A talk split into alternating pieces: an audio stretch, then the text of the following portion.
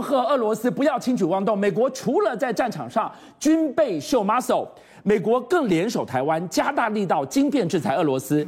缺晶片会多痛，美国最知道。去年就因为区间缺晶片，GDP 硬是掉了一个百分点。俄乌结束遥遥无期，这晶片荒怎么解呢？今天，Intel CEO 季辛格相隔四个月又二度来到台湾了。哎，他在急什么呢？好，昨天四月六号，白宫又发布了一个重磅讯息哦，这次苗头指向的是普丁的两个女儿，针对他两人所有财产呢，全部要把它这个冻结。因为据了解呢，他们猜测哦，其实布丁很多的资产呢，其实已经转移到这两个女儿身上哦。但是呢，同时间哦，不只是为此哦，我们台湾也公布了一个重要讯息。我们知道在二月份、三月的时候呢，其实美国就已经针对哦，就是俄罗斯的所所需要的晶片呢，就有一个禁制令。当时也传出来，台积电不再替这个。呃，这个俄罗斯来代工哦，那有些厂商呢也说，我不会把出货到俄罗斯，但是目前为止还没有明确的规范哦，到底有哪些品项呢是不准再卖到俄罗斯哦？那么当然，这个根据三月一号的这个所谓瓦。瓦圣纳协议之后呢，其实台湾呢也正式推出来一个七大类八五十加五十个品项，不得了了。你知道这里面涵盖了什么东西呢？涵盖了半导体的材料、半导体的设备，还有通讯以及所谓的航海航空，所有这些物资全部加起来。其中还包括我们台湾最强的光电的这些产品呢，通通不能准这个卖到这个俄罗斯哦。看起来这个饼一画下来，已经表示哦，全世界包括台湾哦，已经全面封杀俄罗斯的晶片。所以杰明刚刚讲到的是台湾的一条龙的晶片实力多强，都在这个七大类五十几品项绝杀的概念，从光阻剂。IC 设计的软体，更不要讲到了中下游后面的所谓的晶片测试的所有技术绝杀。对，俄罗斯这下不 GG 了吗？没错，所以可以看出来，俄罗斯现在可能飞机也飞不上去了，船也走不走不不了了，甚至连俄罗斯生产的汽车也动不了。你要把车送修，需要晶片也都没有办法了。用晶片来围剿俄罗斯，不是我们简单的一个所谓的科技封锁的概念而已，因为这是痛到你的荷包里。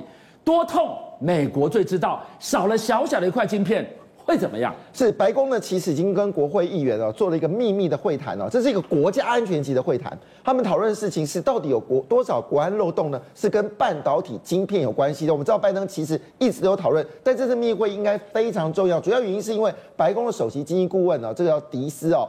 那么他曾经说一句话说，二零二一年经济增长应该多一个百分点，多一个百分点哪里呢？为什么消失掉的呢？原因是因为晶片不够，汽车造不出来，所以造成的这个至少少了一个百分点，所影响的不是只有汽车工业，还有包包括周边的产业销售部分哦。所以看起来不是只有俄罗斯现在没晶片了，现在美国也超级担忧哦，今年的晶片是不是足够？诶，没晶片找台湾就对了吗？找台湾。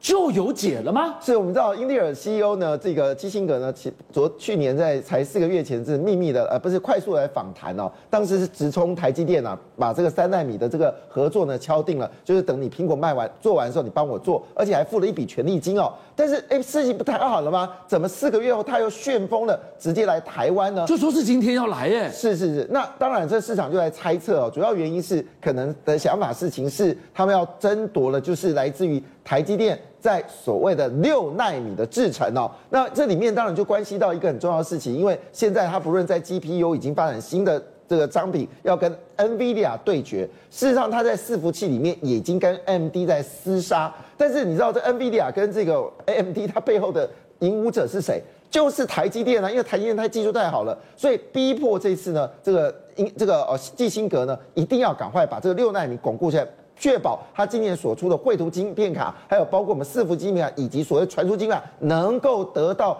这个适当的保住保住。相较之下，我们来看看另外一座山头——三星。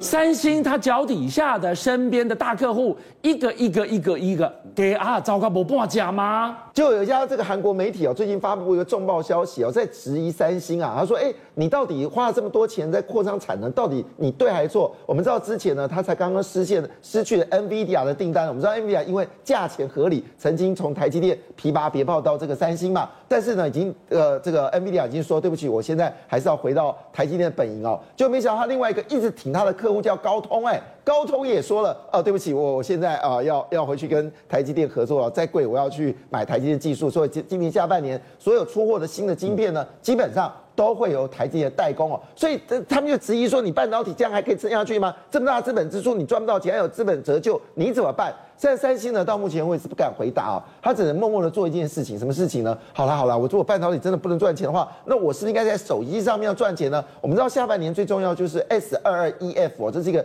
重量级，也是下半年这个三星最重要的一个订单哦。那么据了解呢，他已经做了一个决定了哦，他为了确保他的产品能够好哦。他已经琵琶别告交给联发科的天玑九千了，为什么呢？因为联发科的联发科的这个晶片是谁做的？是台积电做的啊。那你知道这个三星不是自有晶片吗？那请问一下，三星晶片谁做的啊？三星做的嘛，所以那个效能就不行，你连自家都不捧了，这问题可大了。但是不对不起哦，据了解呢，不是只有 S 二二 EF 会交给这个呃会用这个呃联发科的这个订单哦。据了解的晶片哦，事实上它下一款的这个重量级的这个主力战舰哦，S 二三呢也会用这个联发科的这个晶片。看起来啊，这个手机市场它不能输啊，这是最后的续命一招啊。中国我们看到了成也晶片，败也晶片。刚看到的是手机的对决，刚刚杰明就讲了，哎，没有晶片，美国最知道，居然可以让它 GDP 掉了一趴，重灾区在哪里？车子制造业啊，是，尤其现在美国自己啊，它因为晶片荒啊，造成它美国福特汽车竟然它在汽车的销量年减达到了十七趴，那三月份更是重灾啊。它年减了二十六趴，但你知道福特是这样子哦，它每个月的汽车生产量大概有二十万辆，你年减二十五到二十六趴的话，等于说你一个月至少少做五万台。是，那好，现在这个福特的明星产品就是它的皮卡，尤其 F 一五零更是重灾中的重灾。那宾士呢？宾士身为欧洲的龙头车厂，它也是也很惨啊。为什么呢？因为它现在宣布四月四号。开始呢，你从巴西的两座的宾士汽车生产厂呢，要从四月中一路开始休，休两个礼拜，休到五月。哇，这个影响可大了嘞！就像宾士这已经不是第一次强迫要求他的员工，这次他是要求五千六百个员工休假。上之前三月的时候就要求一千两百个员工休假。所以中国，我问你哦，你看从从福特到 Benz，等不到晶片。通通给我休假，对，产能全部都先下降下来。嗯，但问题是，来看一个国家，中国，电动车用最多晶片的电动车产业，怎么全世界缺芯，好像都跟它无关一样呢？是，所以他们说中国大陆现在电动车可以算是趁乱崛起，甚至是借机上位。你缺晶片，你做不出车，我的电动车是狂外销。你知道，根据中国的统计啊。光是一到二月，他们整车出口的金额同比增长了一百零三趴，也就是说，在他们所有的车子在出口到国外，其中又以纯电动车，你看哦，纯电动车是出口量位居第一。那现在既然中国大陆成为了电动车全世界的共同世界工厂啊，那到底他们现在的电动车品牌有哪些呢？龙头比亚迪我就不多说，但是比亚迪之后还有所谓的造车新势力，有三个品牌，我们俗称魏小李，是未来、小鹏跟理想，还有两个我们叫做所谓的后起之秀，也就是二线的电动车市场是哪吒跟领跑。那你晓得，现在根据中国它统计第一季一到三月的这个我们讲的电动车的销量啊，那呃刚刚所说的造车新势力，未来其实是龙头，也就仅次于比亚迪。可是未来在这三个月它的销量啊，却输给了包括我刚才说的小鹏跟理想，甚至呢我刚才说的二线造车市场，也就是哪吒跟这个领跑呢，它。成为了后起之秀，急起直追。光是一到三个月，他们的年增率高达了百分之三百多趴，太不可思议！这凭什么呢？他凭三个字高 CP。我们来看看这个领跑这款车，可能观众朋友第一次听钟博讲，对，他到底推出了什么车子？凭什么可以在第三月三月份直接技压未来呢？领跑最近在四月，他要亮相一台车，叫做 C 零 One。C 零万这台车是属于中大型的轿车，画面当中你所看到的这一台呢，它之所以 C B 值高，是因为过去它做的 C 幺幺 SUV 不到二十万人民币，而现在你看到的这一台可以跟 Model 三或者 Model Y 相比拼的 C 零一，它的售价最多也就二十万人民币出头。